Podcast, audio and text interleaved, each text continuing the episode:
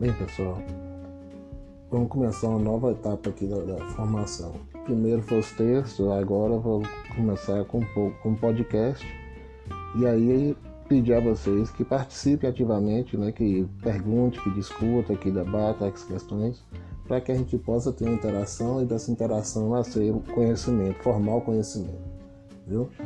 Fique à vontade a participar, não fique com vergonha de mim só porque eu sou bonito assim não.